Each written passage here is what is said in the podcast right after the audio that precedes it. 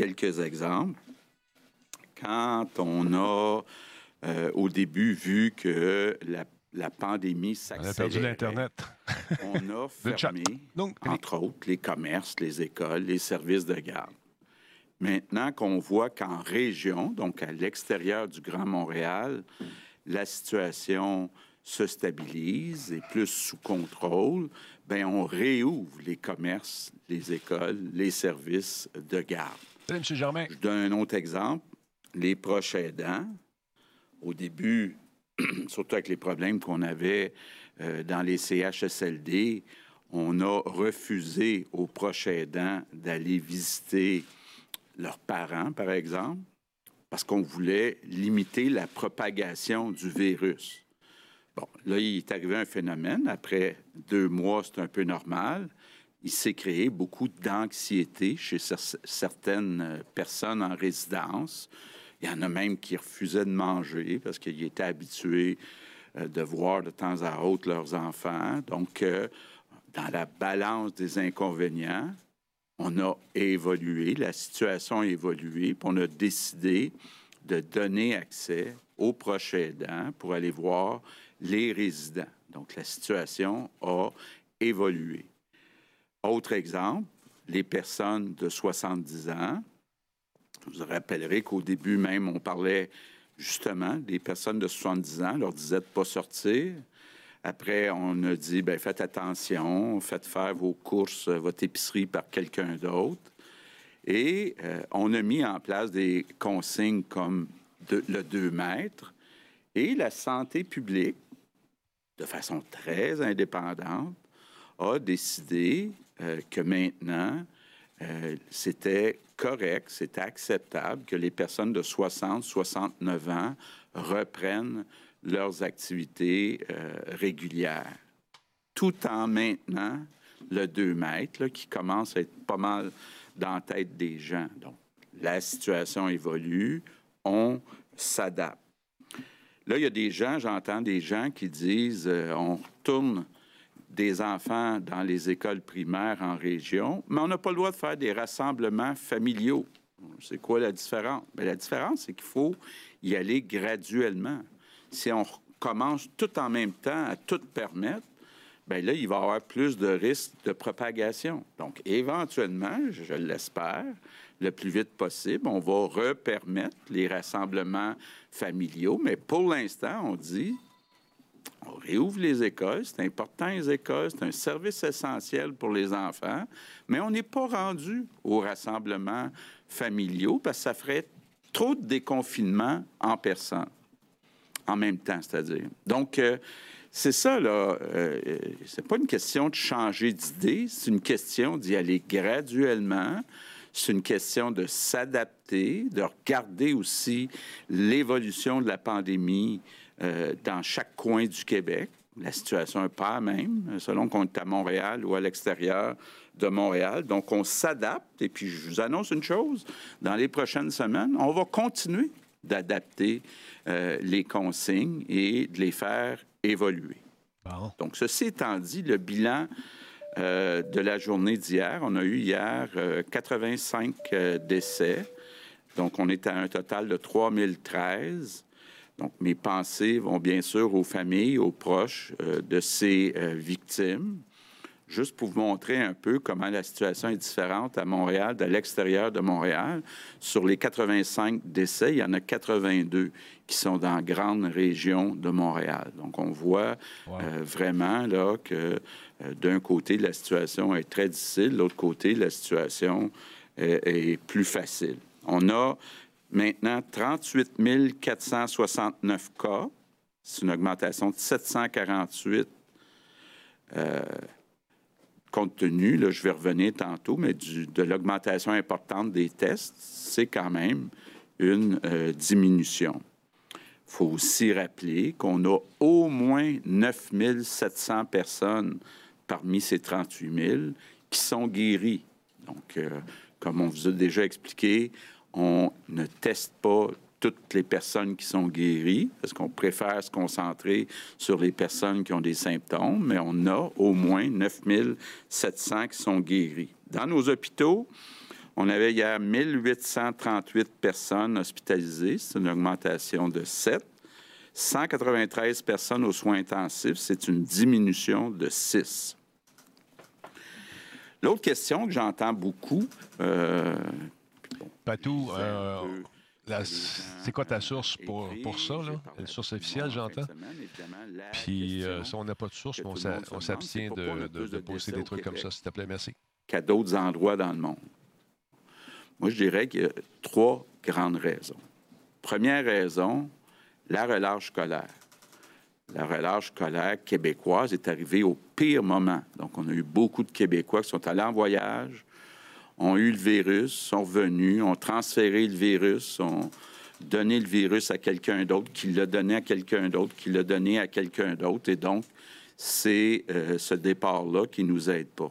Ça, c'est la première raison. Deuxième raison, c'est qu'au Québec, ça a toujours été le cas, même quand il y a des grandes chaleurs, on déclare tous les décès associés à une maladie, un virus. Donc, on est réputé pour déclarer, et puis même par association, quand quelqu'un décède dans un CHSLD, s'il est associé à quelqu'un qui avait la COVID, bien, il est euh, calculé comme COVID. Ce n'est pas le cas euh, partout dans le monde.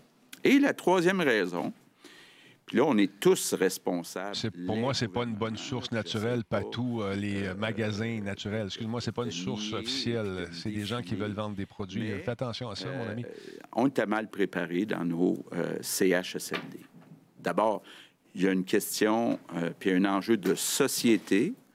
On a au Québec beaucoup plus de personnes âgées dans les centres de soins de longue durée, toute proportion gardée, qu'ailleurs dans le monde un choix de société qu'on a fait. Beaucoup de nos parents, nos grands-parents aboutissent dans les CHSLD, plus au Québec qu'ailleurs. il faudra revoir ça? C'est sûrement quelque chose qui, sur lequel il faudra se pencher. Deuxièmement, ben, les gens étaient mal payés dans les CHSLD. Donc, dans les CHSLD privés, on parlait de 13 de l'heure. Dans euh, les CHSLD publics, on parlait de 21 de l'heure. Donc, ce pas des salaires très élevés. Résultat des courses, beaucoup de personnel à temps partiel et du personnel qui s'est promené d'un CHSLD, donc d'un centre à l'autre. Donc, sans amener, évidemment, parce qu'il y avait du personnel Merci, un peu moins qualifiés, qui ont eu le virus, puis qui l'ont amené dans plusieurs euh, résidences. Donc, euh, de ce côté-là, on a tout un mea culpa à faire, là, tous les gouvernements. Puis encore une fois, je ne veux pas blâmer les autres, je prends ma part de responsabilité, mais on était mal préparés euh, dans nos centres de soins de longue durée. Et puis, ben, c'est une des raisons pourquoi on a plus de décès. Vous l'avez vu vendredi ou en fin de semaine, euh, euh, l'Institut national de la santé publique a rendu public deux études, deux prévisions. D'abord, je le euh, précise, c'est pas moi, c'est pas le gouvernement qui a décidé de la date puis l'heure euh, de la publication des études. Je sais que des gens ont dit ben, pourquoi un vendredi après-midi? Bon, est-ce qu'il aurait dû attendre au lundi matin Il y aurait peut-être des gens qui auraient dit ben là, pourquoi vous retenez des études pendant trois jours? Bon, bref, ils ont sortis au moment où les études étaient prêtes. Ces euh, deux études-là arrivent aux mêmes conclusions. D'abord, bonne puis une mauvaise nouvelle. En région, à l'extérieur du Grand Montréal, la situation est sous contrôle. c'est une conclusion importante pour la suite des choses. Restez prudent, pareil. À Montréal, la situation n'est pas sous contrôle et inquiétante. Puis là-dessus, je vais être très clair. C'est stressant. On est tous inquiets de la situation à Montréal, moi le premier. Donc, il n'y en a pas des plus inquiets puis des moins inquiets. on est tous inquiets quand on regarde les prévisions de l'INSPQ, bien, on voit que s'il y avait des confinements, il y aurait un risque majeur d'explosion des cas, des hospitalisations. Donc, c'est pour ça qu'on a pris la décision que les commerces, les écoles, les services de garde n'ouvriront pas dans la grande région de Montréal avant le 25 mai. Et c'est pas impossible que ça soit même repoussé plus tard. C'est pas impossible que les écoles, on décide dans le Grand Montréal de seulement les réouvrir euh, en septembre. Mais on va suivre la science, on va suivre les résultats, on ne prendra pas de risques. Et si la situation n'est pas sous contrôle à Montréal, on va repousser l'ouverture des commerces, des écoles, des services de garde. On est tous d'accord avec ça. Que ce soit les spécialistes du fédéral ou les spécialistes du provincial ou du municipal, euh, euh, on est tous inquiets de Montréal, puis on suit la situation de très près. Bon, maintenant, euh, pour envisager éventuellement des confinés, une des clés, c'est de faire plus de tests. on a réussi à peu près en une semaine de passer de 6 000 tests par jour à 10 000 tests par jour, mais c'est pas assez. Faut augmenter plus que ça.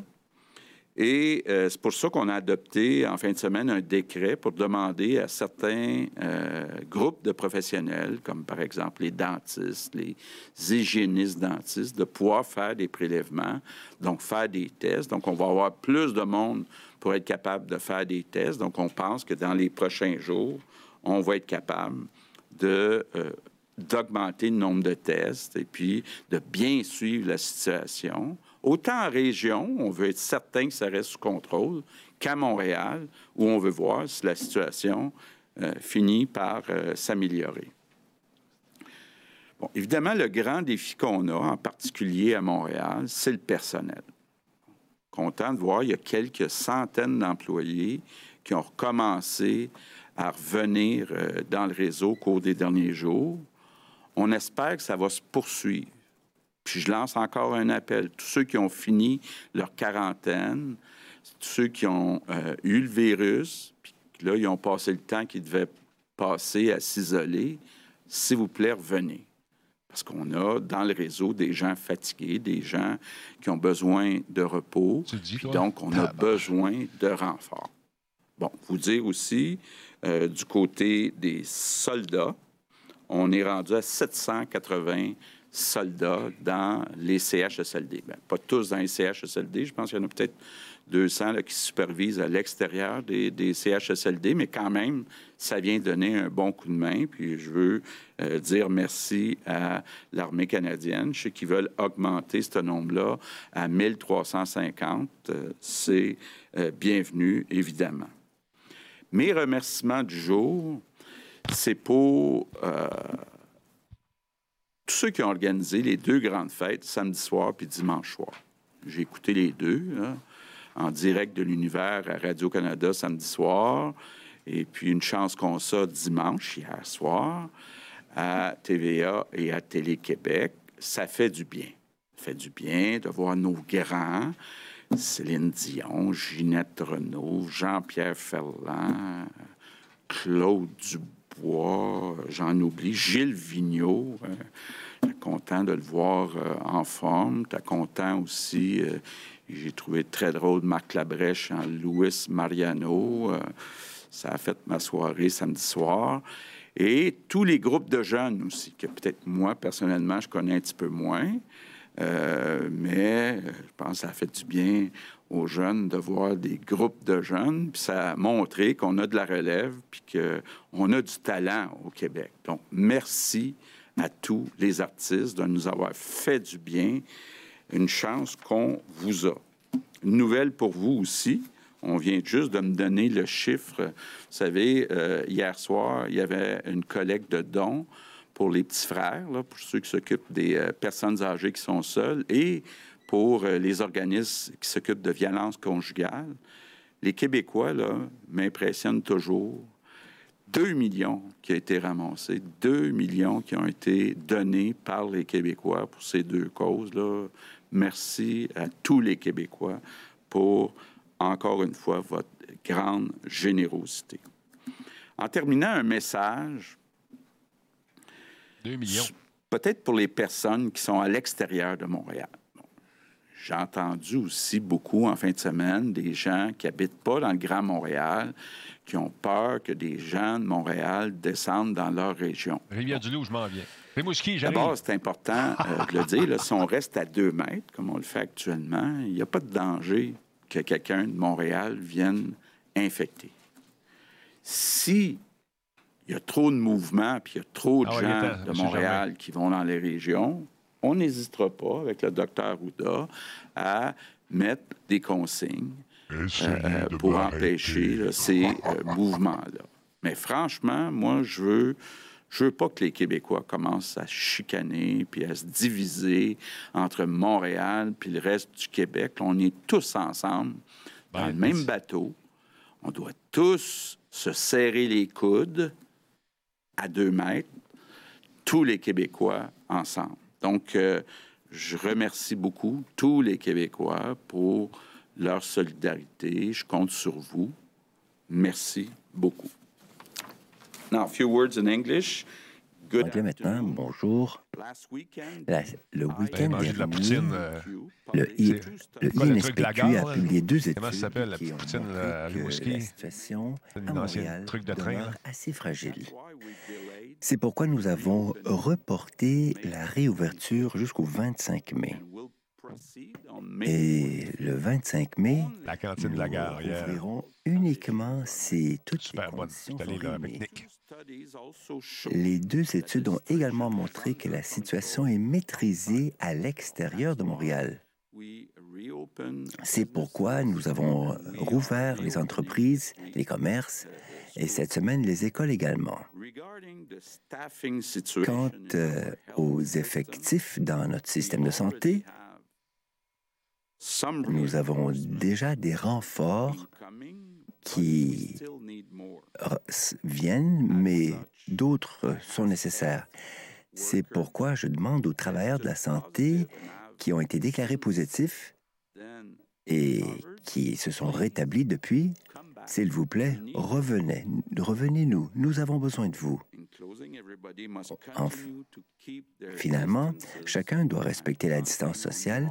Je compte sur vous tous. Merci. Un Merci, Monsieur le Premier ministre. Alors, pour la période des questions en français, nous allons débuter aujourd'hui avec Marco Belair du journal Le Devoir. Bon retour. Bonjour, euh, Monsieur le Premier ministre. Bonjour, Dr. Arruda. Monsieur Legault, vous êtes un politicien, un homme politique aguerri. Vous savez qu'un des, euh, des, plus vieilles pratiques dans le manuel du politicien, c'est lorsqu'on veut qu'une nouvelle soit peu couverte, c'est de la dévoiler un vendredi après-midi.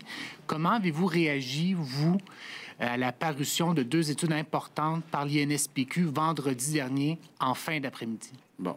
Mais d'abord, j'en ai pris connaissance vendredi après-midi, moi aussi. Donc, euh, euh, c'est pas le gouvernement qui a décidé de publier à ce moment-là. C'est indépendant, l'INSPQ. Ils ont décidé, parce qu'ils étaient prêts à publier vendredi après-midi, comme je le disais tantôt, s'ils avaient retenu l'étude jusqu'à lundi, il y a des gens qui auraient dit pourquoi ils ont retenu une étude pendant trois jours?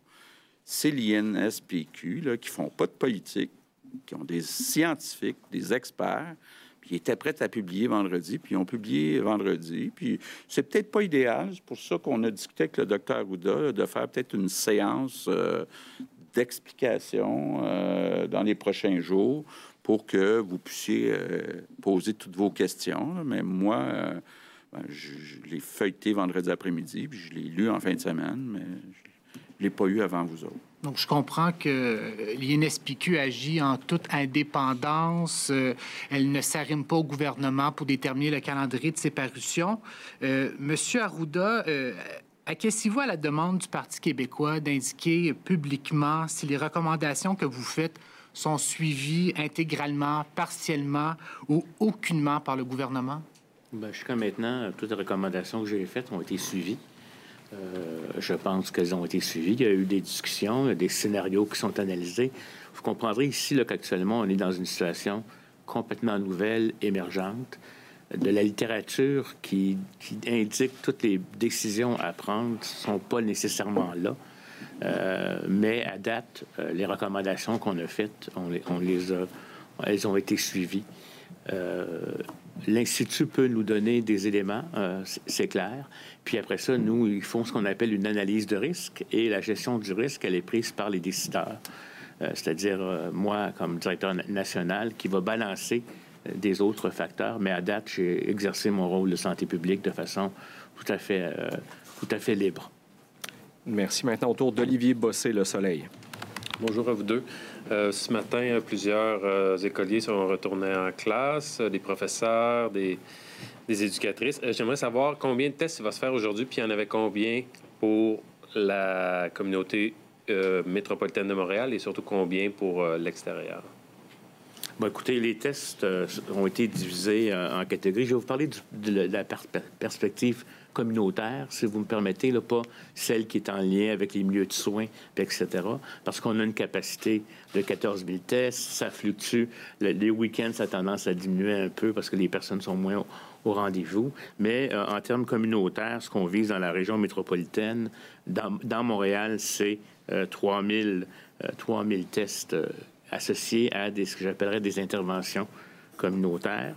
Euh, dans la région métropolitaine, plus, ça c'est 3 000 pour Montréal, plus 80% euh, dans la CMM va être dans la région de Montréal. Donc, des tests qu'on a actuellement.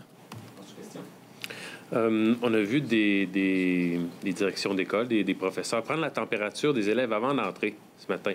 Est-ce que c'est utile, nécessaire, et est-ce qu'on va voir une séparation entre les écoles privées et les écoles publiques pour la gestion du virus dans les prochaines semaines, je pense? Écoutez, euh, les protocoles qu'on applique, nous, ne, recommandaient pas nécessairement la prise de température, à moins qu'un enfant démontre des signes euh, évidents de température, euh, l'air moche, et, etc. Parce que la prise de température n'est pas un indicateur nécessairement que, que c'est ça. Et, deuxièmement, il y a beaucoup de débats autour de ça au point de vue scientifique. C'est sûr que dans les aéroports, on va le pratiquer comme méthode de screening, mais les évaluations scientifiques n'ont pas été là. C'est pas, ça nuit pas euh, comme tel, mais je pense que c'est plus la surveillance des symptômes euh, comme tel qui va être l'enjeu. Puis quelqu'un peut être complètement symptomatique, puis on sait qu'il pourrait être porteur. Donc, la prise de température n'est pas quelque chose qui est absolument recommandé. Merci. Prochaine question. Hugo Lavalier, Radio-Canada. Oui, euh, bonjour, Monsieur le Premier ministre. Je comprends que vous avez pris connaissance des nouvelles projections de la santé publique, donc publiées vendredi. Je comprends aussi que vous n'allez pas prendre de décision si c'est trop risqué. Mais à la lumière des conclusions qui sont quand même assez inquiétantes, on parle d'un nombre d'hospitalisations qui pourrait bondir cet été à Montréal, de décès hors CHSLD augmenter significativement aussi. Pourquoi pas tout de suite le suspendre cette idée de rouvrir commerce et école le 25 mai, dire écoutez, là, on met cette date-là euh, sur pause, en attente. Euh, cette idée-là ne se mettra pas nécessairement en place, parce qu'il y a beaucoup de gens qui, voyant venir cette échéance-là, sont très inquiets. Euh, se demande si on ne prend pas des risques inutiles, s'il n'y a pas une pression qui s'exerce justement pour accélérer le déconfinement. Pourquoi pas mettre justement tout ça sur pause dans le contexte? Ben, l'objectif de mettre des dates euh, potentielles, c'est euh, de donner la chance aux gens de se préparer. C'est pas simple, réouvrir une école, c'est pas simple, réouvrir un commerce. Donc, on veut donner un calendrier tentatif. Je sais d'ailleurs que d'autres secteurs, euh, les restaurants, le tourisme, les hôtels, les euh, salles de spectacle aimeraient ça, avoir des dates potentielles, mais ces dates-là semblent plus loin. Donc, on ne pense pas pour l'instant que, ça vaille la peine de déposer un calendrier. mais pour euh, les écoles, les commerces, on pensait que c'était une bonne idée que les gens se préparent. Encore une fois, on va suivre la situation, effectivement, que ce soit euh, les études de l'INSPQ ou que ce soit, parce qu'on a pris la décision avant même ces études-là, donc tous les chiffres que nous donne le docteur Arruda, pour l'instant, la situation n'est pas sous contrôle à Montréal. La situation est inquiétante. Puis il n'est pas question de réouvrir les commerces, les écoles, les services de garderie avant le 25. Puis c'est possible que ça soit repoussé après le 25 si la situation ne s'améliore pas. Oui, je, vous ai bien entendu réitérer l'indépendance totale de la santé publique. N'empêche, il y a beaucoup de voix qui se sont élevées ces derniers jours pour réclamer peut-être une plus grande apparence d'indépendance. On vous voit ici tous les jours assis un à côté de l'autre. Des fois, la ligne n'est pas tout à fait claire entre qu'est-ce, quelle est la recommandation de la santé publique? Quelle est la décision du gouvernement? Il y a des partis d'opposition qui appellent à des conférences de presse séparées, par exemple. est-ce qu'il n'y aurait pas lieu, justement, de distinguer plus clairement dans le message, dans les communications, ce qui vient de la santé publique, ce qui vient du gouvernement? D'abord, moi, ce que je vous dis, c'est que la santé publique est indépendante. OK? Ça, c'est clair. Moi, je vous le dis. Docteur Arruda vous le dit. Bon. Il y a peut-être un, groupe d'opposition qui ne croit pas ça, là, mais bon. Euh, moi, je pense qu'il y a une utilité qu'on soit les deux en même temps ici. Parce que certaines de vos questions, vous le voyez depuis le début, euh, c'est plus à moi d'y répondre. Mais il y a d'autres questions qui sont très techniques. Moi, je ne suis pas un médecin, je ne suis pas un spécialiste de la santé publique. Donc, il y a des questions que vous posez. Je pense que pour vous autres aussi, c'est plus efficace d'avoir les deux en même temps. Oui, Merci beaucoup. Maintenant, autour de Louis Lacroix, Cogeco Nouvelles. Monsieur le Premier ministre, bonjour, euh, docteur Arruda. Euh, Monsieur Legault, on a l'impression que vous avez une, une, grande hésitation à confiner davantage euh, la région de Montréal, parce que durant toute la crise, euh, on a isolé les régions, mais on n'a jamais isolé la région de, Montréal. Euh, on, a, laissé les déplacements, tout ça, alors que ça avait été évoqué en début de, de, pandémie, là, autour de la mi-mars. Il y avait été question que peut-être on pourrait le faire, même dans certains quartiers, etc. Qu'est-ce qui vous empêche d'être plus sévère avec les gens de Montréal, alors que la pandémie, elle est là-bas. Vous n'arrêtez pas de le dire vous-même. M. Arruda le dit également. M. Arruda même dit ailleurs au Québec, c'est le paradis. Les problèmes sont à Montréal. Mais on a l'impression que juste à Montréal, qu'il n'y a pas de confinement régional. Bonne question. écoutez, j'ai essayé de l'expliquer tantôt. Je peux réessayer. D'abord, à tous les jours, incluant ce matin, j'ai demandé au docteur Arruda pensez-vous que ce serait une bonne idée de confiner la grande région de Montréal? La santé publique me dit pour l'instant non. Donc, il faut se fier à la science, premièrement. Deuxièmement, en peut-être un mois à peu près, on a fermé certaines régions. Donc, ce que ça voulait dire aussi, c'est que les gens de Montréal n'avaient pas le droit d'aller euh, dans les régions comme euh, au nord euh, du Québec. Donc, on a fermé le Québec en deux. Là, on pense aujourd'hui que c'est pas nécessaire. Mais comme je disais tantôt, ça va évoluer. Puis ça se peut que la santé publique me dise demain ou dans une semaine, bien, ça serait peut-être mieux de confiner Montréal. Mais euh, euh, on suit les indications euh, de la santé publique. il y a des inconvénients aussi à, fermer les régions. Il y a des gens qui ont de la parenté, du monde qui vivent dans des régions différentes, qui veulent se rencontrer tout en respectant le 2 mètres. Donc, moi, je pense aussi avec la règle du 2 mètres qui est de plus en plus euh, en place, je pense pas qu'on devrait avoir peur quand on est en région de recevoir quelqu'un euh, de Montréal, puis euh, même éventuellement avec le tourisme international qui va, qui va baisser beaucoup dans les prochaines années. J'espère que les gens de Montréal vont être bienvenus en Gaspésie, vont être bienvenus en Laurentides, bienvenus euh, en Estrie, euh, tout en maintenant des consignes comme la distance euh, de deux mètres. On est un peuple. Enfin, je, vais, euh, je vais utiliser mon ricochet pour aller vers Monsieur, euh, Monsieur Arruda. C'est qu'on soit les deux en même temps. Monsieur Arruda, vous avez été sévère euh, vendredi dans vos propos à l'égard des gens de Montréal en disant là, il faut respecter les règles, sinon on va vous taper les fesses. Là. Qu'est-ce que. Monsieur Legault dit, on vous a posé la question, vous avez dit que pour l'instant, il ne faut pas confiner Montréal. Qu'est-ce que ça prendrait pour qu'on le fasse et pourquoi ne pas confiner certaines, certains secteurs plus chauds de la ville de Montréal pour empêcher qu'il y ait une transmission à l'extérieur de ces quartiers-là? Bien, il y a des effets euh, au confinement. Premièrement, il faut comprendre que quand on parle de Montréal, il y a Montréal, il y a Laval, puis il y a la rive sud, puis la rive nord. Hein. C'est un tout sociétal, si vous me permettez. Je ne sais pas si vous comprenez, il y a beaucoup de flots de personnes entre ces régions. Là, on n'est pas en train de comparer comme euh, la, Gaspésie puis les autres régions comme périphériques. Il y a comme un tout de société. Les indicateurs, euh, euh probablement, il faut aussi comprendre puis, que la situation est, fragile. C'est surtout en CHSLD puis des résidences de personnes âgées où la situation se fait. Il y a de la transmission communautaire, c'est sûr, mais on est à un RO qui est à 1, c'est-à-dire qu'on est à la limite du 1, c'est-à-dire qu'il n'y a pas une amplification dans la communauté actuellement. Si l'on déconfinait, hein, le, 25, il faudrait surveiller. Puis je voudrais aussi dire que les scénarios, c'est un élément très important dans notre prise de décision.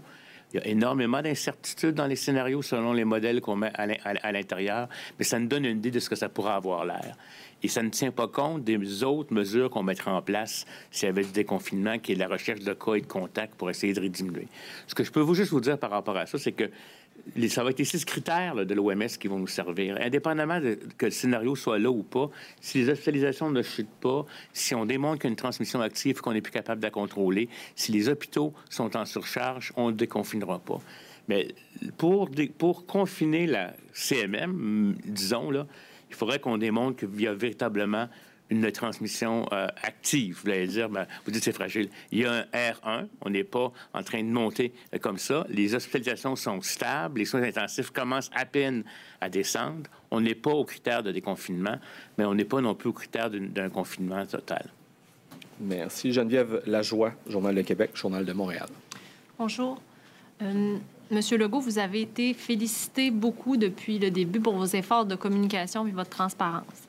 Ça, a été salué par tous. Euh, mais on sent quand même un changement euh, depuis quelque temps. Vous dites que vous avez pris connaissance euh, des prévisions de l'INSPQ vendredi. Mais pourquoi vous n'avez pas senti le besoin de parler à la population dans ces circonstances-là, avec les nouveaux décès qui se comptent encore par centaines? Ça a inquiété tout le monde. Ça, ça a paru vendredi soir, ça a inquiété tout le monde. Pourquoi Jusqu'à maintenant, vous aviez pas. Pourquoi vous n'avez pas euh, cru bon euh, vous adresser aux Québécois durant cette période-là? Bien, écoutez, euh, je, rencontre les Québécois via vous autres là, trois jours. trois fois par semaine. Donc, quand même, c'est pas négligeable. les résultats de l'étude de l'INSPQ confirmaient ce qu'on disait déjà euh, dans les points de presse précédents, c'est-à-dire que la situation est sous contrôle en région, mais pas dans la grande région de Montréal. Puis ça allait dans le sens de, l'annonce qu'on avait déjà faite de repousser l'ouverture des commerces, des écoles, des services de garde à Montréal à au moins le 25 mai. Donc, il n'y avait pas une nouveauté euh, euh, spéciale avec ces études. Vous avez euh, parlé de la situation préoccupante parce qu'il y a un manque de personnel criant, là, notamment à Montréal, euh, dans euh, un personnel soignant. là, il y a des, militaires. Vous avez dit maintenant, on est rendu à 780 militaires dans les CHSLD. Mais ces militaires-là, j'imagine qu'ils ne resteront pas des années non plus. Ils sont là pour combien de temps et qu'est-ce qui va arriver après? Bon, ça fait partie des discussions qu'on a avec l'armée canadienne, là, parce qu'ils ont un fonctionnement, eux autres, où quelqu'un quand il vient aider dans une tâche comme ça, habituellement, c'est pour une période de 28 jours, puis après, il quitte. Donc, il y en a qui sont déjà là depuis une semaine, deux semaines. Donc, c'est une des inquiétudes qu'on a, effectivement. On aimerait ça les garder jusqu'à temps que la crise euh, soit euh, terminée. Donc, euh, ça fait partie des discussions qu'on a avec l'armée canadienne. Mais comme je le disais tantôt, moi, ce que je souhaite, c'est que parmi les plus de 11 000 employés là, qui sont absents, qu'il y en a une partie, qu'il y en ait des milliers qui reviennent parce que leur euh, quarantaine est terminée, parce qu'ils peuvent revenir euh, euh, travailler, puis des gens qui sont infirmières, préposés, qui ont des qualifications supérieures aux soldats, finalement. Intervenant, merci. Prochaine question, Patrice Bergeron, La Presse canadienne. Bonjour à vous deux. Euh, ma première question est pour le docteur Arruda. Euh, donc, vous nous confirmez que vous aviez aucune des données de l'INSPQ lorsqu'il a été recommandé de repousser le déconfinement de Montréal. Et par ailleurs, on aimerait vous entendre sur l'analyse, davantage sur l'analyse, les conclusions que vous tirez de ces projections-là. Bon, il faut comprendre que moi, j'avais vu des travaux initiaux. Euh, mais de toute façon, je tiens à vous dire que la décision qu'on a prise pour le rapport à Montréal au 25 mai n'est pas associée seulement au scénario. Le scénario venait venait, confirmer le R0 puis le R1 à l'extérieur. C'est basé sur les données euh, épidémiologiques qu'on l'on recueille. Puis si vous me permettez, j'aimerais quand même spécifier quelque chose qui est très important, puis on va s'assurer pour que vous ayez ce graphique-là régulièrement. Les décès, quand on vous a dit en fin de semaine qu'il y avait 140 décès, c'est des décès qui ont été déclarés cette journée-là. Mais quand vous les regardez, il y en a que ça datait du début avril, qui n'avaient pas été mis dans le système pour toutes sortes de raisons, détails, SP3, confirmation, de telle sorte que la courbe des décès, puis ça, on va s'organiser pour que vous les ayez, là. Dans les faits, dans la journée d'hier, du, du 10, il y a eu 12 décès. Il y en a eu 27 le 9, 12 le 8, puis ça va jusqu'au 12 mars, des nombres de décès qui apparaissent en rétrospective. De telle sorte que la courbe des décès, elle monte ici. La zone grisée ici, elle correspond puis là, vous voyez peut-être pas bien, mais la zone grisée ici, on s'organisera pour que vous ayez le rapport demain, là. La zone grisée ici correspond à des données qui vont probablement rentrer dans les prochains jours, de telle sorte que la courbe de décès, elle a déjà une tendance à la baisse. Mais donc, ce que je veux vous dire, c'est que les scénarios, on les avait déjà vus, on en avait déjà discuté, il y a des modèles qui servent aux hospitalisations, etc. Elles tiennent compte de certaines données, mais ne tiennent pas compte des interventions de déconfinement qu'on pourrait faire. Ce qu'elle démontre, c'est comment est-ce que le comportement, voyez-vous, à, à l'extérieur du Québec, quoi qu'on fasse, scénario pessimiste, pessimiste, à cause de R0 qui est très bas, puis du phénomène, que ce soit un scénario pessimiste ou optimiste, on est aplati, il n'y a pas de problème. À Montréal, c'est fragile tout dépendamment de, du changement de distanciation sociale. Juste un 10 de, de, de, moins de distanciation sociale, c'est-à-dire euh, on a un effet important sur la courbe. D'où ça vient nous montrer aussi que la collaboration de la population, quand on dit on déconfine certains secteurs, ça ne veut pas dire que tout le monde peut euh, se mettre à circuler de la même façon. C'est ça, ça que les courbes nous indiquent en termes d'interprétation. Les courbes vont être mises à jour, selon ce qu'on nous a dit, une fois par semaine. Parce que ça prend quand même des données la dernière semaine pour être capable d'avoir un scénario qui varie suffisamment. Ce que je vous propose, parce que ça n'a pas été une question planifiée ou etc. On les avait vus, ils les publient. On l'a fait avec un scénario antérieurement. On pourra faire un briefing technique pour vous expliquer le scénario, euh, les, forces et les faiblesses avec les auteurs éventuellement qui pourront vous donner l'interprétation de, ça qui est très compliqué. En sous-question? En sous-question, pour M. le Premier ministre, euh, étant donné que le Québec est encore euh, dans le peloton de tête en nombre de cas par 100 000 habitants et aussi en nombre de morts, est-ce que c'est encore possible de dire aux Québécois et plus spécifiquement aux Montréalais, ça va bien aller? Bien, écoutez, euh, on voit que dans les régions, ça va mieux. Et puis, euh, on pense qu'avec les efforts de distanciation puis le confinement qui a eu lieu à Montréal, on le voyait avec euh, les graphiques, que la, la, situation est au moins stable à Montréal. Puis on espère que ça va s'améliorer. Puis bon, quand on regarde la courbe dans les pays qui ont commencé la crise à peu près un mois avant nous, ben, c'est assez amélioré. Donc, moi, euh, je suis confiant que dans les prochaines semaines, parce que ça va être une, deux, trois, quatre, cinq semaines, mais que la situation va s'améliorer, que ça va bien aller éventuellement à Montréal. Alain Laforêt, TVA Nouvelle. Bonjour à vous, Monsieur le Premier ministre. Mes deux questions vont s'adresser au docteur Arruda. Euh, vous avez parlé des, euh, des décès, docteur Arruda. J'aimerais savoir une ventilation par rapport aux endroits, parce qu'il y en a eu quand même 200 en fin de semaine. On dit que c'était allé pour plusieurs jours et 85 euh, aujourd'hui. Alors, sont survenus où ces décès-là? Dans la population générale ou dans les résidences aux personnes la, grande majorité, ce sont des gens qui vivaient en CHSLD. Je pourrais vous donner, attendez, je vais regarder les chiffres ici, là.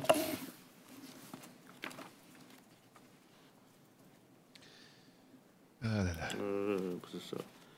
54,3. Euh, ben ça, c'est le cumulatif. Vous voulez savoir ce d'hier? De, de, la fin de semaine. La fin de semaine. Fin de semaine? puis aujourd'hui. Ben, je vais vous dire les dernières journées, là. Une seconde.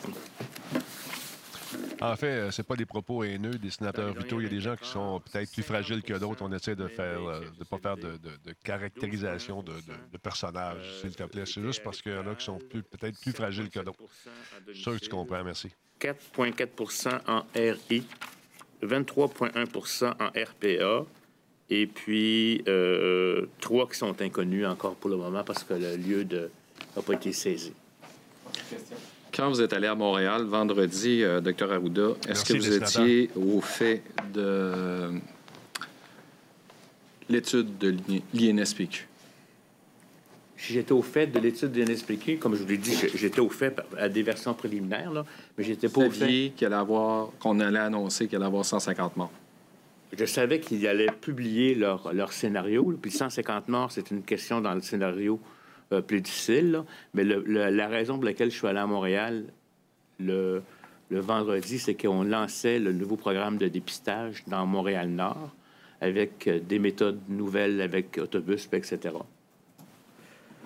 Et je voulais être avec les directeurs de santé publique de la communauté montréalaise métropolitaine parce que c'était une nouvelle intervention qu'on faisait dans la communauté. Vous aviez connaissance de cette étude-là? Je n'avais pas, vu la dernière version, euh, la dernière version finale euh, comme telle, mais j'avais connaissance qu'ils allaient publier l'étude, effectivement. Comme on avait dit que dorénavant, au lieu d'utiliser les scénarios que nous avions ici euh, faits antérieurement avec une autre méthode, ça allait être celle que l'Institut allait, allait mettre en place. Tommy Chouinard, La Presse. Bonjour. Euh, là, est-ce qu'on joue sur les mots ici, là, euh, à savoir s'il y avait des travaux préliminaires de fait, les chiffres, dans le fond, vous, vous saviez ce qu'il en était euh, à peu près, là. Puis le premier ministre, j'imagine, a été informé de ça minimalement. Nous, Monsieur le premier ministre, vous, vous hachez de la tête, je veux bien comprendre. Vous n'étiez pas au courant du tout, du tout, de même les travaux préliminaires ou quoi que ce soit? Les décisions qu'on a prises sur le 25, sur, sur, le déconfinement étaient basées sur les indicateurs de nombre de cas, de ce qui se passait au niveau hospitalier, des soins intensifs, etc., puis de l'information qu'il y avait de l'activité intense à Montréal-Nord. C'était pas en lien avec les scénarios. C'est pas le scénario qui est venu décider de faire du confinement. J'aimerais qu'on aborde la question de Montréal, parce que vous avez annoncé qu'il y a déjà donc plus de dépistage qui se fait à Montréal. C'est quoi le diagnostic de ce qui se passe à Montréal précisément? Est-ce qu'on parle tout, vous, avez évoqué, M. le Premier ministre, également les deux mondes, les CHSLD versus la population en général. Mais là, qu'en est-il du résultat des tests que vous avez faits pour mesurer l'état de la contagion à Montréal? Qu'en est-il?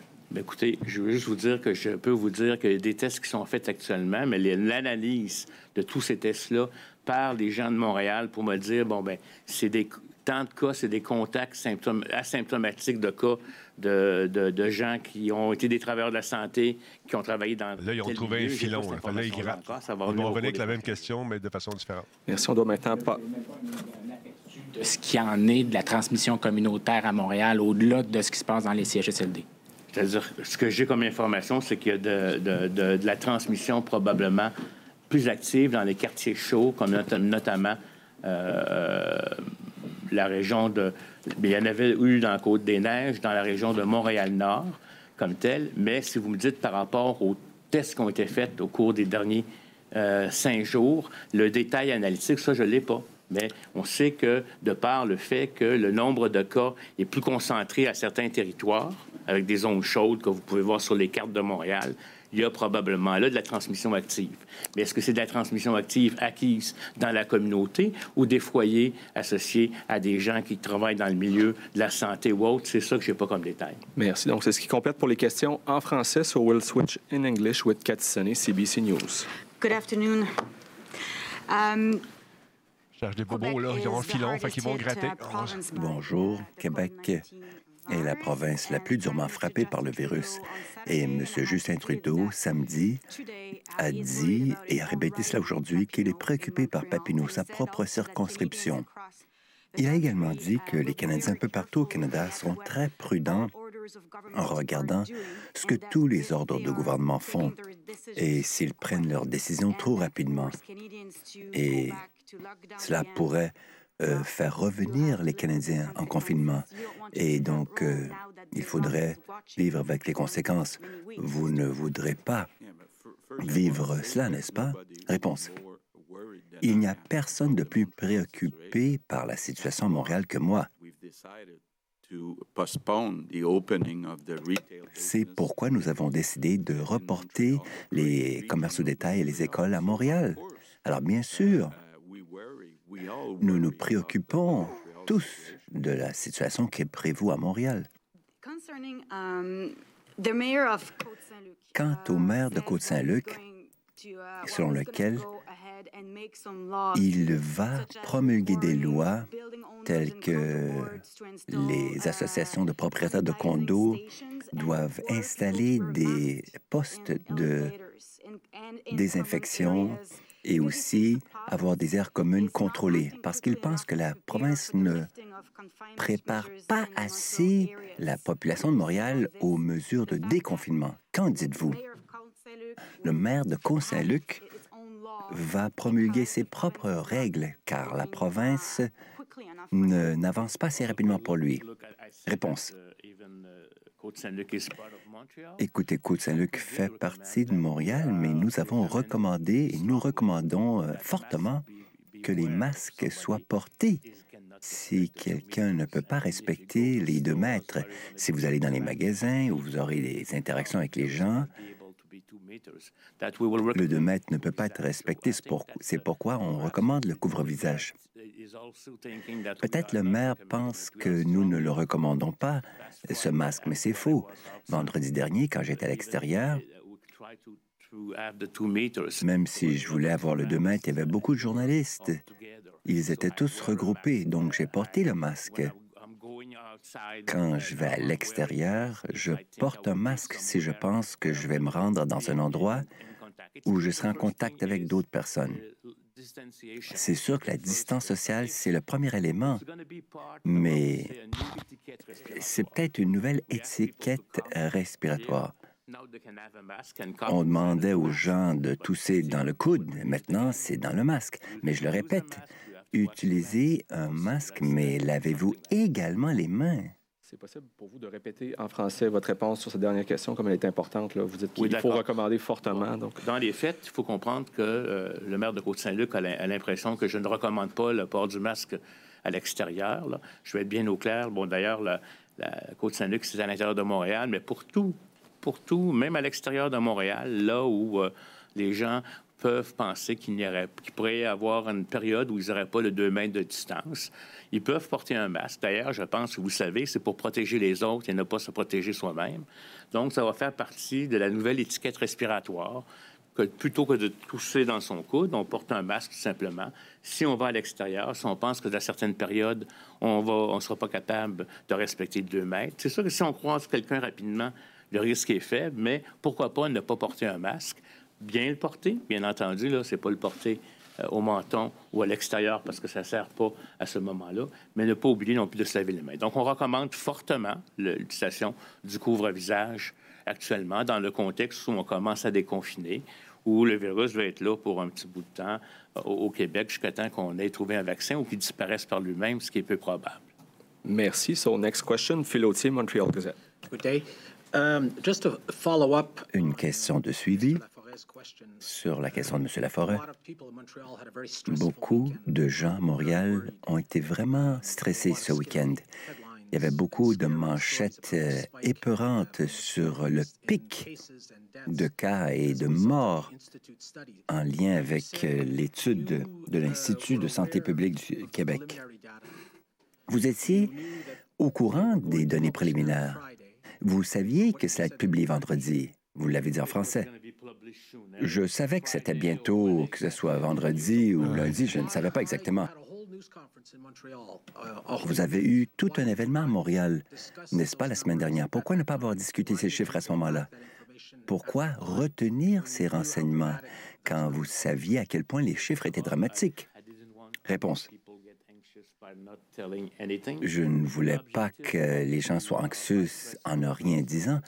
L'objectif de ma présence vendredi dernier à Montréal, c'était sur euh, les nouveaux aspects de dépistage. Et je n'étais pas au courant, et je voudrais m'assurer que je n'étais pas au courant que les chiffres allaient être si alarmants. Je dirais également, c'est que nous avions déjà décidé de reporter la réouverture jusqu'au 25 mai, au moins jusqu'au 25 mai, pour d'autres raisons. Et tout probablement, je ne me suis pas rendu compte que ce schéma, qui était le pire scénario, serait interprété comme ce qui allait arriver, car ce n'est que fondé sur un scénario si nous passons au déconfinement, mais sans les séquences. Donc, ce n'est que samedi, quand j'ai vu la presse, que j'ai compris que il y avait cette euh, interprétation. Et donc, même si nous déclarons 142 décès samedi, ceux qui meurent depuis le début avril, comme regardez aujourd'hui, tous les cas là hier, en fait, il y avait six cas qui étaient là hier parce qu'ils sont distribués du 1er avril jusqu'à la fin. Et donc, nous allons rendre public les courbes, donc les mortalités. Vous verrez que quand c'est déclaré comme une centaine, ce n'est pas le dernier jour, ça s'échelonne dans le temps en lien avec le temps de déclaration, le délai, si vous le voulez. Question. Mais la critique, c'est que de laisser passer tout le week-end avec ces chiffres qui étaient là dans l'espace public. Auriez-vous dû réagir plus tôt pour calmer les peurs et les craintes des gens en lien avec ces chiffres, M. Legault? Réponse. Avant tout, nous montrons les chiffres mis à jour donc, si nous regardons les résultats, par exemple, nous vous donnons 100% des renseignements, des informations. Maintenant, il est question de projection. Les projections, si nous ouvrons les détails au commerce, les écoles à Montréal, alors l'INSPQ, l'Institut national de santé publique du Québec, dit qu'il y aura une explosion de cas si nous ouvrons. Donc, cela ne fait que confirmer que nous avons pris la bonne décision de reporter la réouverture des commerces au détail et des écoles à Montréal. Ce n'est qu'une confirmation que nous avons pris la bonne décision. Et nous avons encore deux semaines devant nous. Et si la situation ne s'améliore pas dans les deux prochaines semaines, nous allons reporter à nouveau euh, cette date du 25 mai. Par conséquent, le scénario montré par l'INSPQ ne va jamais survenir. Ce n'était qu'un scénario hypothétique si nous rouvrions, ce qui n'est pas le cas. Question. Non. Supplément de réponse. Si nous décidons de rouvrir sans aucune autre mesure, c'est très clair dans les données. Le problème avec ces graphiques et des scénarios hypothétiques sans contextualisation des experts pour expliquer les limites je voudrais tout simplement annoncer qu'il y aura des nouveaux scénarios parce qu'ils sont générés à peu près une fois par semaine ou tout près d'une fois par semaine. La prochaine fois, je crois savoir, si ça vous va, nous pourrions avoir une rencontre technique avec les journalistes pour que vous puissiez comprendre les tenants et les aboutissants. Ce sont des enjeux importants, surtout quand il est question de R0 et R1 et euh, l'écart entre les deux. Mais pour les projections, il y a trop de, il y a trop de possibilités différentes. la courbe. Euh, quand il est question d'aplanir la courbe, comme on le disait avant, c'est clair qu'on ne va jamais permettre un tel pic, tel que vous voyez dans le scénario.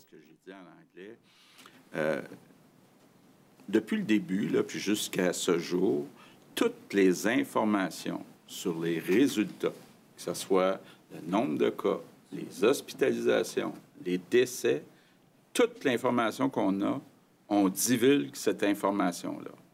Ce qu'on a eu dans le rapport de l'INSPQ vendredi soir, c'est un scénario où on examinait ce qui arriverait si on ouvrait les commerces de détail, les écoles et les services de garde à Montréal. On venait nous dire, si vous ouvrez à Montréal les commerces de détail, les écoles, les services de garde, il va y avoir une explosion du nombre de cas d'hospitalisation puis de décès. Donc, c'est venu confirmer qu'on avait pris la bonne décision de reporter ces ouvertures au 25 mai. Donc, l'INSPQ est venu, dans le fond, dire, vous avez bien fait de prendre cette décision. Mais ce qui est important de dire, c'est que le scénario qui a été déposé par l'INSPQ n'arrivera jamais.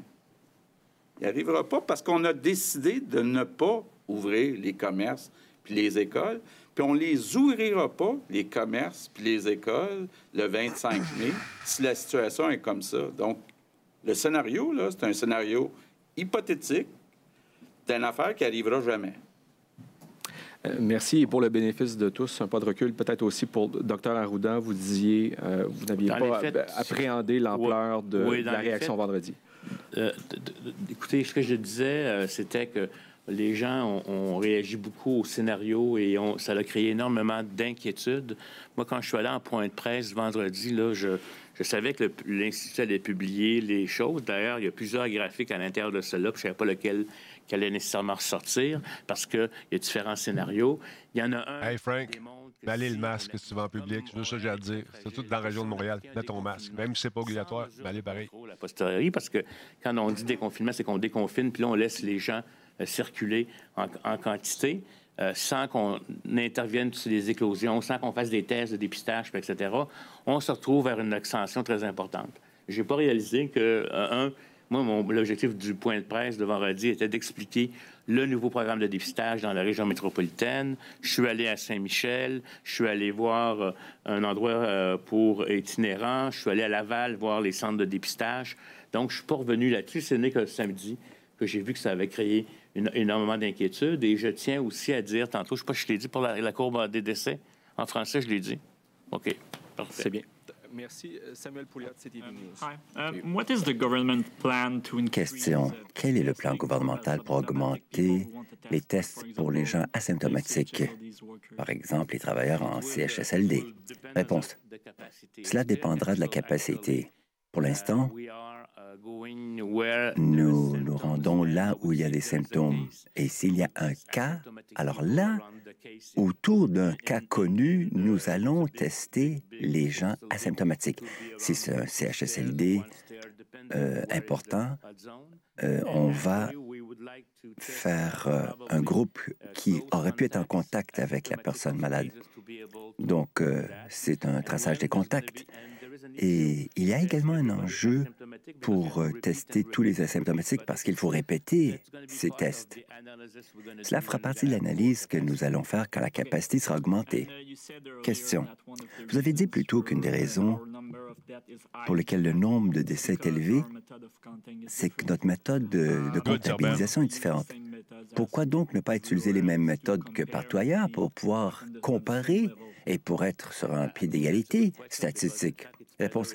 C'est une bonne question, car ce serait mieux d'avoir la même définition pour avoir des chiffres comparables. Mais au fait, nous voulions, comment dire, lien épidémiologique, mais oui. Quand on parle d'un lien épidémiologique, c'est une confirmation. Si vous, vous êtes malade, vous êtes déclaré positif. Moi, j'ai presque les mêmes symptômes, mais je n'ai pas été testé. Nous n'attendons pas le test et la confirmation. Nous présumons que l'autre cas c'en est un.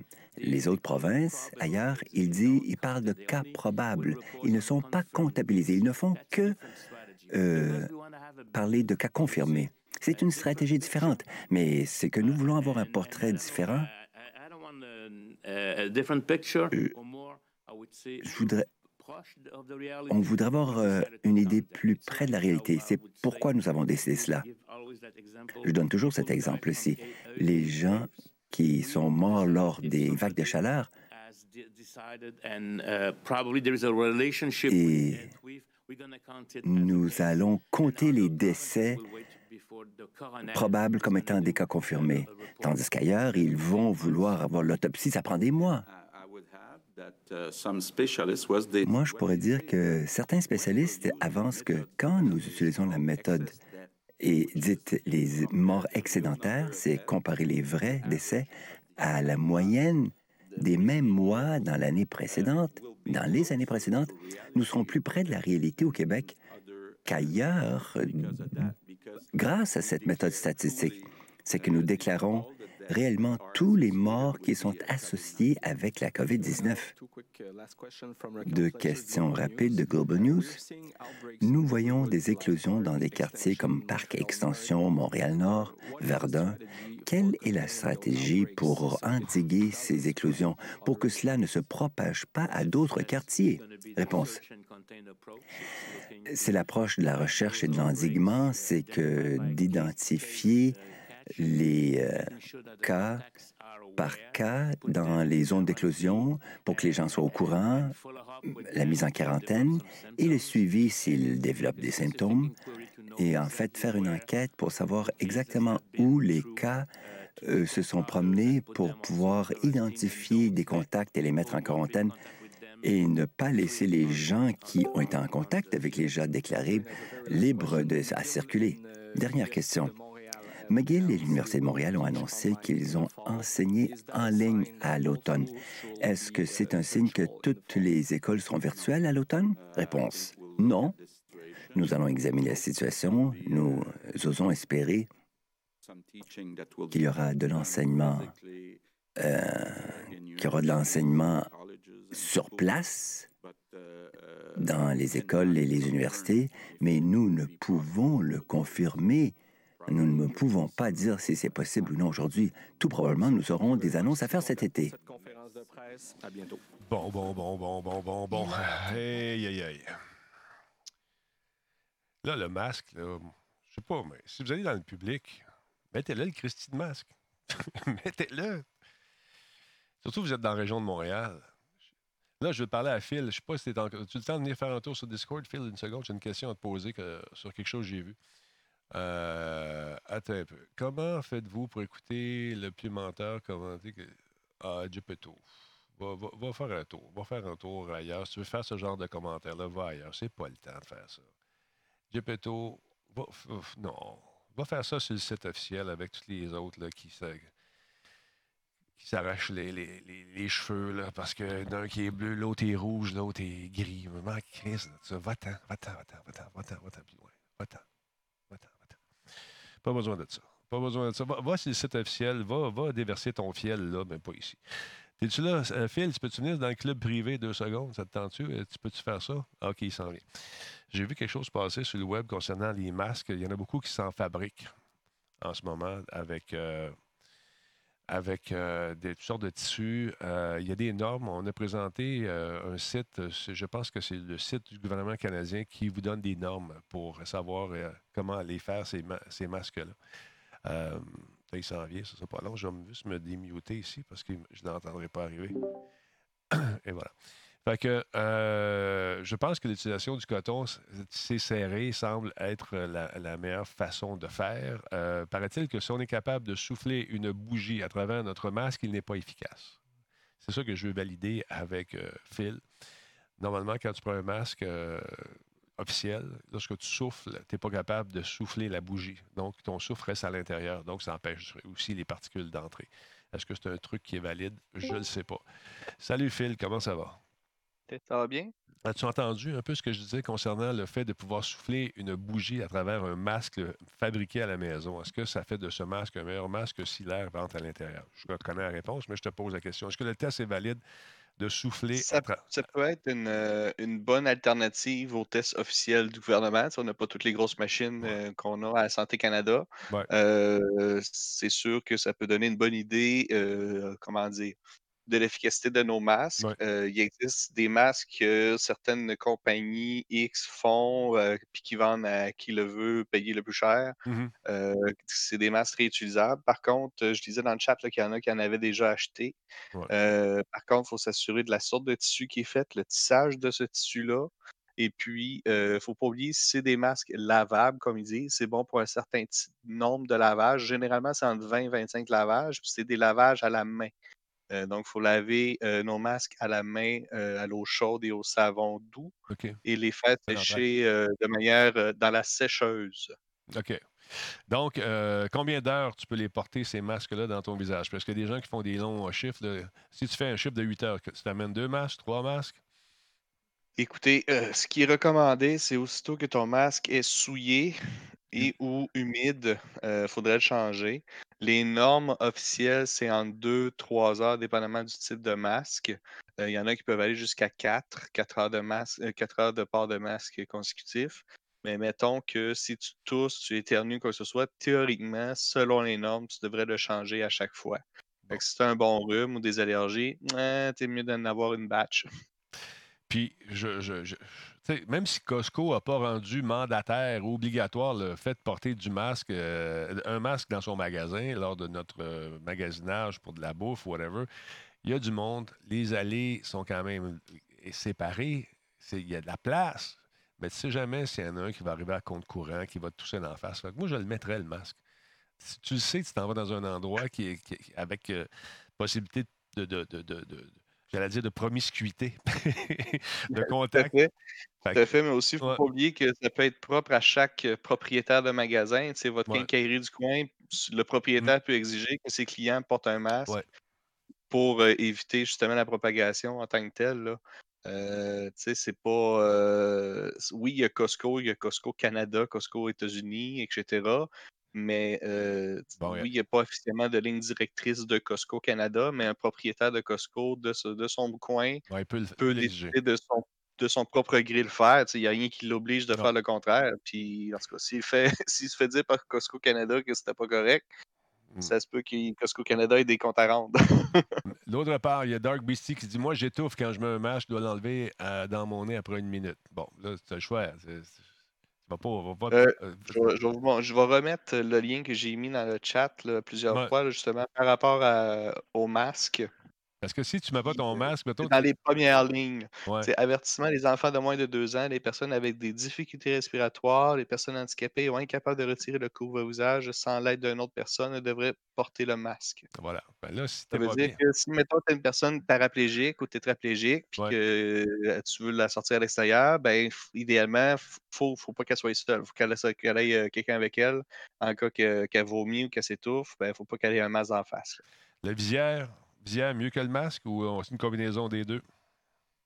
Euh, idéalement, euh, le masque en premier choix. Visière, c'est pour protéger les gouttelettes au niveau des yeux si on n'a pas de lunettes. en tant que tel. Pourquoi? C'est parce que si, mettons, quelqu'un tousse, éternue, ou mmh tu reçois des gouttelettes au niveau du visage, ben le masque, il va être plus, il va être plus, il va te protéger au niveau respiratoire. Mais Dark Beastie, euh, Dark Beastie, si, tu n'oublies pas une chose, si tu attrapes ça, ça se peut que tu aies de la misère à respirer aussi. Euh, oui. Beaucoup plus que si tu portes, portes pas ton masque. fait que pense à ça, tu as un choix à faire, ou sinon, euh, fais très, mais très, très, ça, peut être, ça peut être du coaching respiratoire. Tu sais, des fois, il y en a qui font des, des, des, des crises de panique parce qu'ils semblent qu'ils manquent d'air en tant que tel mais c'est comme, c'est toi puis moi, on a fait de la plongée. Les premières personnes qui ont fait de la plongée dans leur vie avec le détendeur, mmh. c'est pas facile les premières fois, mais une fois qu'on s'habitue, ça. Tranquillement, pas vite, ça vient, ça vient naturel. Il y a Delph qui dit Merci Denis pour tes nombreux shows. Je suis présentement atteint de la COVID avec mon travail dans la santé. Ça m'aide à passer à travers tous les jours. Ben écoute, Delph, je suis désolé d'apprendre ça. Mais... Oui, je te souhaite, comme dit Phil, un prompt rétablissement. J'espère que ça va, ça va bien, tes affaires. J'espère que ça s'en va en remontant. Je sais que c'est pas évident. J'en ai de plus en plus d'amis qui ont été affligés. Plus proche de chez nous, on a eu notre ami euh, Jordan Chenard qui a été affligé, et sa femme aussi. Ses enfants l'ont peut-être eu un petit peu. Mais euh, lâchez pas, les gens de la santé, les gens qui travaillent dans le public, mettez-le, votre masque. Vous savez, les gens de la santé, ils, vont, ils le font de façon systématique. Mais je suis allé faire un tour, à un moment donné, euh, j'attendais dans la voiture, je regardais les gens dans la ligne quand la porte s'est ouverte, tout le monde s'est pitché comme euh, Hey, relax, là, relax, mets ton masque puis décolle. Mais s'il y en a qui sont très, très pressés, laisse-les passer, laisse-les aller. Ah ouais, vas-y, Minou. Ça, ça donne rien de, de, chialer puis de chicaner. Tu sais, mais il y en a qui sont, qui sont sur le gros nerf. C'est dur, c'est dur, c'est dur, c'est tough. Mais il faut il y a une quand même. de, de Cerbère après. Oui, vas-y, pose la question de Cerbère, je ne l'ai pas vu passer. Euh, bon, pour qu'est-ce qu'il y en ait pour les fameux euh, Lysol et les lingettes et tout, il faut vraiment suivre les directives du fabricant. Euh, le pourquoi, c'est qu'il pour que ça soit vraiment efficace à 99,99%, comme il allègue sur leur étiquette, il faut quasiment que tu vaporises un pouce d'épais de, liquide Lysol ou que tu laisses tremper tes affaires dedans, ton Lysol, pendant une minute ou cinq minutes, dépendamment, pour que ce soit efficace à ce point-là. Fait que juste un petit spray d'isole sur, ton, sur, le stock qui peuvent être contaminés ne garantit en rien euh, le fait que ce soit décontaminé. Bonne, question, ça, de F. McMorrow qui dit J'ai une grosse barbe. J'imagine qu'avec un gros bon sens, que je devrais la raser. Tu sais, j'avais une petite barbichette, moi, là, quand j'avais des tests à aller passer. Fait qu'ils m'ont dit Tu traces ça, tu sacs un masque. Ben, les grosses barbes en tant que tel, c'est surtout pour les, euh, les, les N95, vraiment, que ça, ça fait vraiment le, le seal. Euh, pour les masques de procédure, on peut avoir une barbe, mais on s'entend si c'est une barbe à la ZZ Top, c'est pas très. Euh, mais avec un bon. avec, très joli, mais. avec un couvre-visage, tu sais, puis du poil en plus, ça, doit être difficile à garder un bon, un bon soleil. Ça dépend, ça dépend de ton tissage de barbe. Ouais, c'est ça. Mais euh, écoute, l'affaire, c'est de, de servir de sa tête. C'est mieux d'avoir. Euh, de garder sa barbe puis de mettre un couvre-face que pas d'en avoir pantoute. En tout cas, moi, c'est mon avis. Je sais pas. Si ça, c'est sûr. Ça, c'est sûr. On, le, port du masque, par contre, il ne faut pas oublier, puis euh, Dr. Oda euh, martèle le message, il ne faut pas prendre en compte que le masque euh, fait en sorte qu'on ne fait plus de distanciation sociale, qu'on ne fait plus d'étiquette respiratoire, etc. Il ne faut pas oublier que c'est une protection supplémentaire, puis de plus en plus, on remarque des, des porteurs sains, des porteurs asymptomatiques. Mmh il y a même du monde qui sont obligés de mentir pour aller passer un test pour se prouver à eux-mêmes que, regarde, finalement, je suis porteur moi-même. 22 commentaires ridicules. T'as pas obligé de dire ça, mon chum. Aïe, aïe, aïe. Come on, F22, tu peux faire mieux que ça. Let's go. merci beaucoup. fait que c'est ça, il s'agit juste de servir de sa tête, puis continuer de se laver les mains, garder la, distance avec les gens. Parce qu'à Montréal, c'est pas drôle. On pense à vous autres beaucoup, les gens de Montréal. Euh, c'est. Euh, c'est toujours plus facile de critiquer une décision une fois qu'elle a été prise que d'être celui ou celle qui apprend au début. C'est facile, on peut y aller à toutes sortes de théories. Puis vous allez voir, vous allez constater, si vous êtes nouveau ici, que les théories de complotisme, puis de, des, des, des, large contre un parti, contre un autre, c'est pas ça qu'on veut savoir. On veut juste rester en santé, essayer de trouver une façon, puis se faire une tête par rapport à ce qu'ils nous disent. That's it, that's. Fait que c'est ça. D'autres choses à rajouter, Phil? Ben, euh, bonne continuité, bonne semaine à tous. Euh, c'est, en ce moment, c'est aujourd'hui que le, fameux grand test de déconfinement euh, commence de plein gré. Soyez alerte, soyez, continuez à bien, à bien suivre les, directives. C'est, vraiment avec ça qu'on va probablement passer au travers de manière plus adéquate. Là, avec 10 000 tests par jour, ils veulent arriver à 14 000. Par jour, par semaine? C'est par semaine, je pense. Par jour. Par jour, bon, par jour. c'est sûr qu'il va y avoir, des, il va y avoir beaucoup plus de tests euh, qui vont se faire encore plus. Il, en, manque 4000 pour arriver à l'objectif par jour. Donc, il va y avoir plus de tests positifs, c'est certain. Plus on teste, plus qu'on a des gens qui vont être, euh, euh, qui vont être diagnostiqués avec la COVID. Fait que les chiffres, il faut faire attention. Arrêtez de comparer nos chiffres avec les chiffres de, qui se passent ailleurs. Il y, a, notre ami Jordan Chonard sur sa page Facebook qui a mis un beau graphique qui explique un peu l'interprétation qu'on peut avoir de différents chiffres. Il faut comparer des pommes avec des pommes, puis il n'y a personne ici qui est statisticien ou, en tout cas, moi, je ne le suis pas, toi non plus. Il y en a peut-être une, deux, trois qui ont étudié là-dedans. Mais euh, les gérants d'estrade, il faut faire attention à ce qu'on publie. Je vous le rappelle de façon fréquente, on voit des niaiseries, on en voit beaucoup de niaiseries. Puis je vous rappelle qu'une niaiserie qui est republiée, republiée, republiée, à un moment donné, les gens pensent que c'est vrai. Le cousin du beau-frère de ma tante m'a dit. Pardon, excuse-moi, j'ai manqué le début. Juste pour la suite à, l'intervention que j'ai faite la semaine passée avec les masques, il y a une des deux images que je t'avais envoyées qui avait été taguée par Facebook comme du fake news. Euh, en, grattant un peu, ça a été considéré comme du fake news parce que le monde prenait l'image pour, euh, en bon québécois, pour du cash. C'est que euh, ça apportait un faux sentiment de sécurité. Puis en portant juste le masque en tant que tel, ben, ça disait je suis invincible, j'ai juste 1,5% des chances d'être contaminé, fait que je peux faire ce que je veux. Euh, moi, c'était plus euh, dans un souci d'apporter un effet visuel par rapport à ça, mais il faut pas. Faut mmh. pas se penser invincible parce qu'on a un masque non plus, on n'est pas euh, des super-héros des Avengers. Non, ben c'est ça. C'est.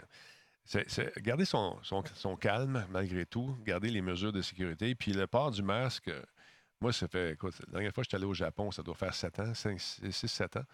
Et puis, euh, le port du masque là-bas, ça s'est rentré dans, dans les us et coutumes. T'es malade, tu mets un masque. C'est pas parce que tu es contagieux. Oui, tu peux l'être. C'est pas parce que tu as la COVID nécessairement. Tu vas avoir juste un petit rhume, mais par respect pour les autres, tu mets ton masque. Et ça, ça, va devenir de plus en plus. Exact. C'est une coutume euh, culturelle. Voilà. C'est dans la culture, vraiment. C'est dans son enfant, puis c'est déjà d'emblée. Exact. Euh, il y a un gros débat dans le chat qui se demande, Denis, comment tu rentres dans ton bureau? La porte. Alors, euh, voilà. fait que c'est ça. Donc, ça va faire partie des, us et coutumes québécoises également, le port du masque, une nouvelle euh, hygiène de vie. Il va falloir le porter. Puis si vous n'êtes pas sûr, mettez-le donc. Mettez-le donc. au début, ça va faire drôle. Joue pas après ta face quand tu l'as d'en face. Lave tes mains. Quand tu l'enlèves, tu te laves les mains. Il y a une technique pour l'enlever. As des petits élastiques, tu tiens par les élastiques, tu amènes, un petit sac de, de, à lunch ou un sac de plastique, tu le mets dedans, tu le drops chez, chez vous après. Tu te laves les mains, tu relaves le masque, tu relaves le masque, lave les mains, lave les mains, puis mets le masque, puis tu vas faire tes affaires. C'est bien du lavage, mais c'est important de le faire. C'est important de le faire. Fait que c'est ça. Moi aussi, je t'aime, euh, F22. Mais tu sais, tu as la ligne, là, faut que tu restes au-dessus.